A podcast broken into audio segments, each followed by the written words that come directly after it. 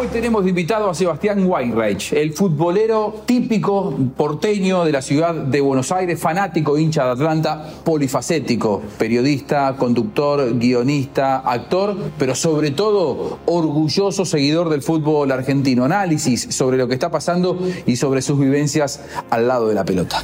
Juanjo Buscalia presenta Footbox Argentina, un podcast exclusivo de Footbox. Hablamos fútbol. Yeah. Un placer recibirlos aquí en eh, Footbox Argentina con una, una, una, gran estrella invitada. Para mí es difícil porque uno cuando habla de Sebastián Weinreich no sabe bien por dónde abordarlo. Si es escritor, si es periodista, si es presentador, si es actor, si es guionista y si es fanático del fútbol. Es todo eso, es todo eso claramente Sebastián Weinreich. Eh, así que bueno, Sebastián, gracias por, por, por estar acá acompañándonos. ¿Y vos cómo te definirías si tuvieras que elegir como futbolero que sos? Hola Juanjo, ¿cómo te ¿Cómo andas? Bueno, viste que las definiciones tranquilizan y ponerse como un mote nos hace bien a veces, o, o, eso justamente nos tranquiliza. Me siento un poco gil definiéndome, pero bueno, soy, me siento un guionista y una persona de radio que hace comedia, todo eso que a veces actúa, y si vamos a, a, a, lo estrictamente futbolístico, ser hincha de Atlanta es parte de mi identidad, no es mi vida entera, no es que mato por los colores, ni todas esas exageraciones que se dicen, pero sí es parte de, de mi identidad, me gusta ser de Atlanta, me identifico como tal, me puede cambiar el humor un resultado, pienso en el tema durante la semana, y el fútbol en general me gusta mucho, le he perdido el rastro, el que tenía cuando era adolescente o niño, que sabía las formaciones de todos los equipos, hoy ya no, hoy ya no, primero porque la memoria ya no es la misma, segundo porque hay otros intereses y tercero por el vértigo de, de los pases, de los jugadores que, que, cambian de un equipo a otro en 10 minutos, que antes no sucedía tanto. Eh, Seba, so, somos contemporáneos, yo acabo de cumplir 50, vos tenés eh, 47, soy del 72, vos del 74, hemos vivido una etapa futbolera la misma eh, a lo largo uh -huh. de todos estos años y vos como, como hincha de Atlanta, yo soy hincha también del ascenso, soy de Castelar, hincha del Deportivo Morón, ¿te ha tocado pasar por todas como hincha de, de Atlanta ya que tocamos tu costado futbolero? Primero, qué bien te mantenés, ¿eh? Ni he pegado a 50.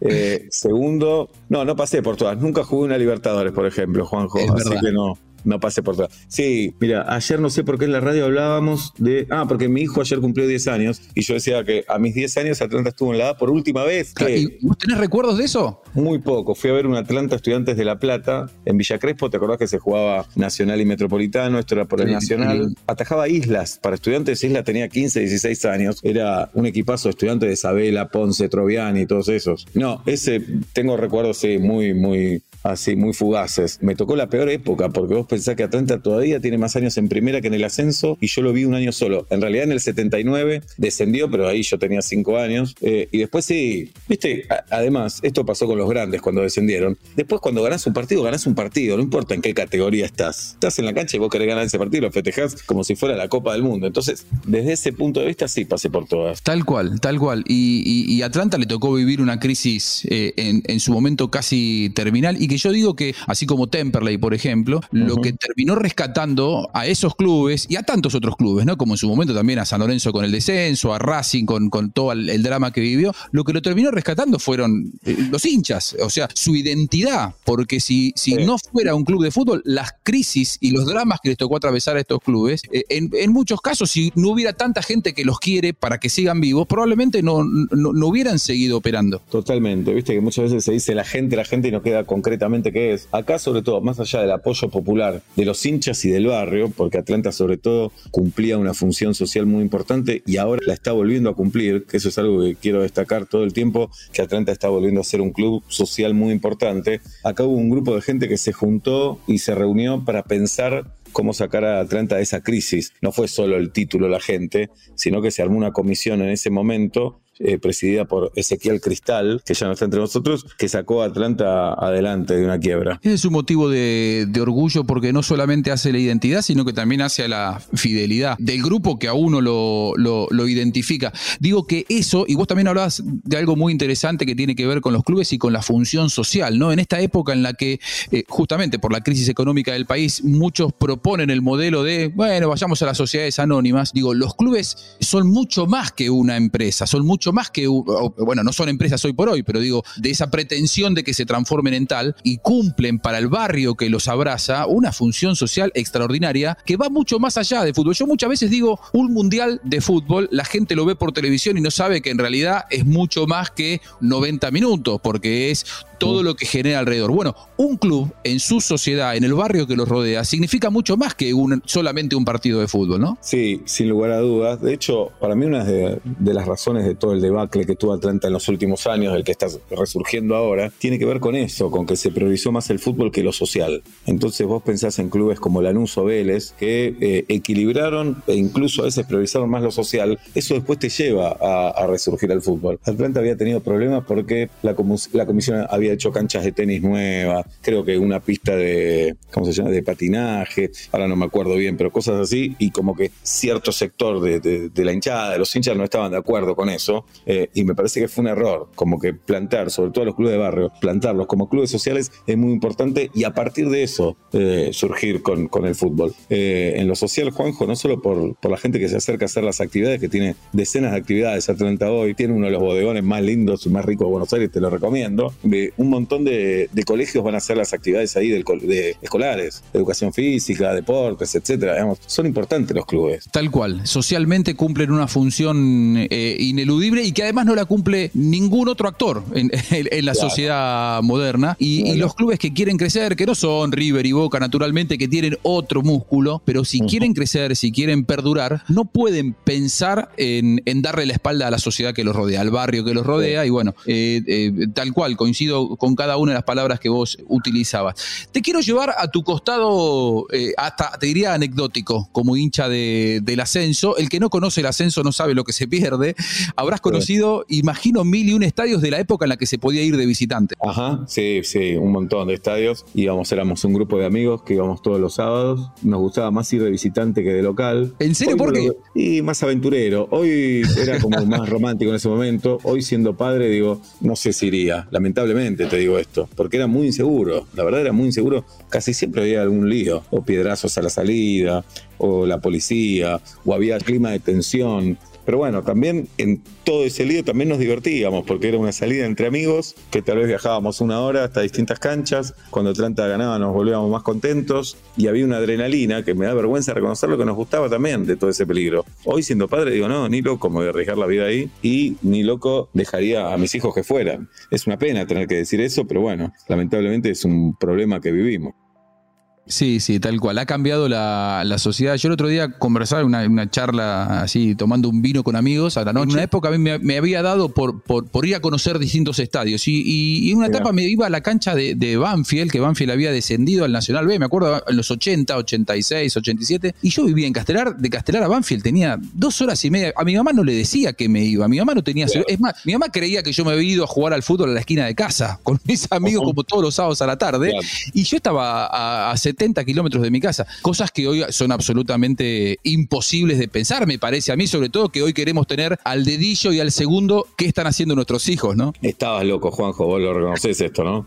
Estaba un poco loco, sí, pero bueno, todos llevamos ese Imagínate hoy, mandamos a nuestros hijos de visitante y no te contestan el WhatsApp. Llegaste bien y no te lo contestan. Y le preguntas, llegaste bien y le mandas un sticker y un emoji y todo y no te lo Desesperante. Es verdad, yo me iba todo el sábado porque primero íbamos a comer algo, después me iba, qué sé yo, fuimos a, la cancha que te imagines. Justo la de Banfield no, justo esa no, pero fui a casi todas las canchas y a veces la pasaba muy mal. ¿Cuál fue la más picante? La del Doque fue picante. Uf. La del Doque fue picante que es, más, no solo había visitantes, Juanjo, había reserva, ¿te acordás? Sí. llegué a la cancha y eh, atrás de la tribuna visitante del doque de ese momento estaban los monoblocks y ya en el entretiempo de la reserva ya nos caían piedras. Que hoy lo ves como algo gracioso, pero siempre está a un centímetro de que fue una tragedia. Por puntería no nos pegó ninguna piedra.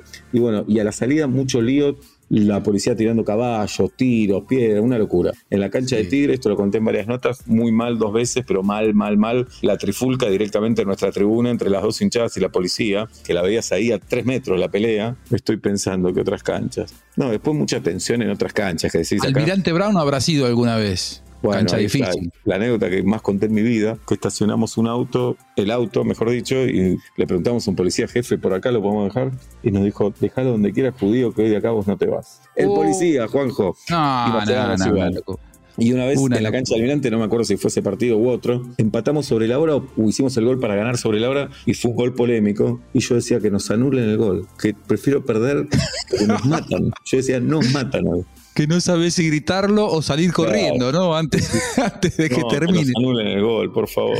Una locura, una, locura. Sí, eh, historias que uno a la distancia las ve románticamente como que eran saludables, pero que en realidad es, es, una, es una locura. ¿Cómo lo ves al vos como, como futbolero que sos y analista de la, de la sociedad? Estoy viendo tu serie en, Netflix, Casi Feliz, está muy buena, te felicito. Muchas gracias. Vos sos un, gran analista de la, de, la, de la sociedad, sos un actor de la sociedad, pero digo, ¿cómo ves el fútbol argentino actual? Eh, no me considero un gran analista de la sociedad, Juanjo. ¿eh? El fútbol. Bueno, pero, eh, pero vos haces, digamos, cuando vos te sentás a guionar una, una historia, una serie como la que estás haciendo y, bueno, con tus obras de teatro, estás de alguna manera interpelándote, interpelando la sociedad en la cual estás viviendo. Sí, de ahí hacer un análisis es un montón. Pero bueno, ¿cómo veo el fútbol? Y es un gran quilombo, ¿no? Primero, ¿cómo le explicas a un extranjero, un extraterrestre, o cómo nos explicamos nosotros mismos que en primera tenemos 28 equipos, en el Nacional 37. Entonces, a partir de ahí, nada puede ser bueno, me parece. Los visitantes no pueden ir a la cancha, muchos estadios no están en condiciones,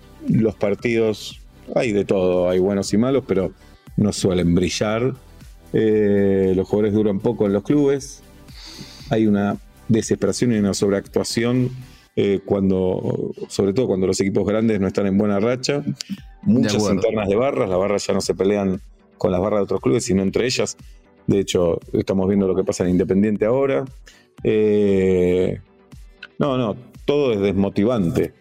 Me parece que nos, nos aferramos a la pasión, al sentimiento y que todavía sigue siendo un entretenimiento y gracias a eso sigue en pie el fútbol argentino, por lo menos. Pero ya que en la última categoría, en la D, creo que hay 10 u 11 equipos y en el Nacional B hay 37, es una locura.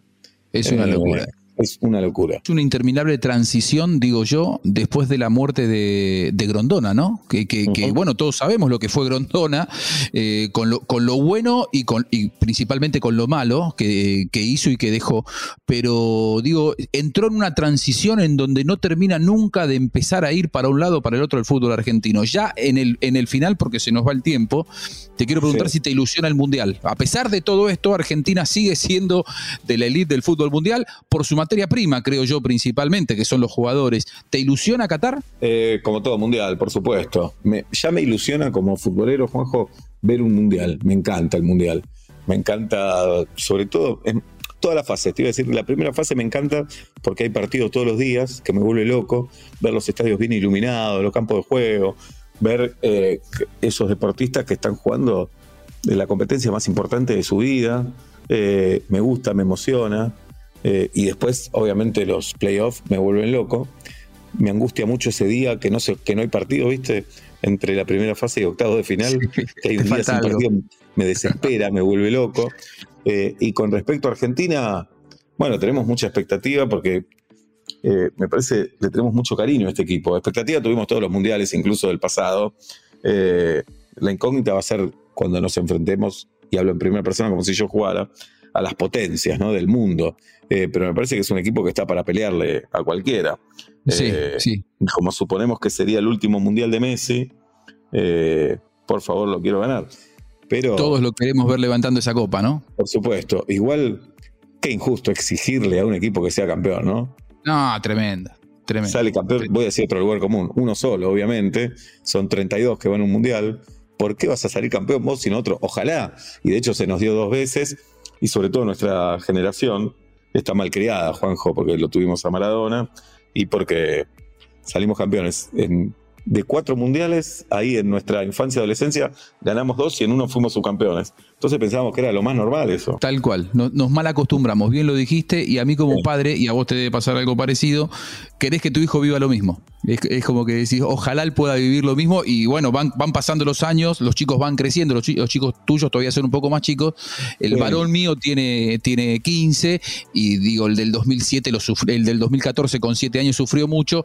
Me encantaría principalmente para que él pueda vivir aquello inolvidable que nosotros vivimos con, bueno, con Argentina y con ¿Sabes que A mi hijo no le gusta tanto el fútbol, al principio lo sufrí y ahora un poco lo disfruto. Sí, es verdad. Lo puede sublimar. Un poco más. Sí, digo, mejor que le guste otra cosa, qué sé yo. Sí. Yo lo hice muy futbolero y a veces me arrepiento porque lo veo sufrir y digo, no, no, está bien esto. No está bien, pero bueno. Eh, él es de San, de San Lorenzo. De San Lorenzo. Él es cuervo. Vos sos de Morón. fui, a la cancha del gallito, por supuesto. No a la nueva, porque ya no, pueden ir visitantes. Fui a la vieja, al viejo urbano. Al, viejo urbano en Brown y La Roche. Era lindo estadio, lo que pasa es que estaba muy en el centro de, la, de, la ciudad de Morón. Y bueno, se quejaban los comerciantes porque, bueno, en épocas en las que había bataolas después de los partidos, les rompían las marquesinas y las vidrieras y todo. Bueno, no te ofendas, pero es uno de los pocos equipos que tenemos de hijo, el gallito. Sí, es más, yo fui a ver uno de los primeros partidos de Morón en el Nacional B cuando asciende en 89-90, gana el primer partido local y va contra Atlanta, empieza perdiendo, lo da vuelta y lo gana 2 a 1. Mirá cómo te eh, acordás. Me gusta sí, sí, que tenemos. Me acuerdo, mira, Atlanta también ascendió ese año. Claro, claro. Eh, ascendimos juntos, me parece, ¿no? Morón salió campeón y Atlanta profesional. Y nosotros habíamos ganado la primera fecha contra Douglas High y a partir de ahí perdimos, y perdimos con Morón. Mirá cómo me. Es verdad, 2 a 1 en cancha de Atlanta. En la vieja cancha de Atlanta, hermosa, toda de tablones, una cosa divina. Hermoso. Y me quedaba muy cómodo para ir desde mi casa porque me tomaba el, 166 derecho y me bajaba a tres cuadras de la cancha.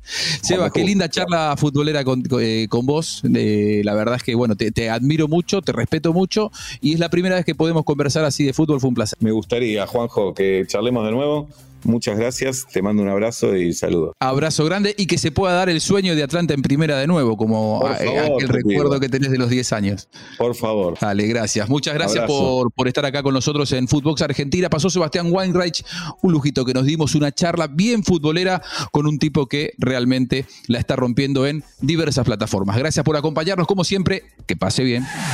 Esto fue Footbox Argentina con Juanjo Buscalia, solo por Footbox. Borgs.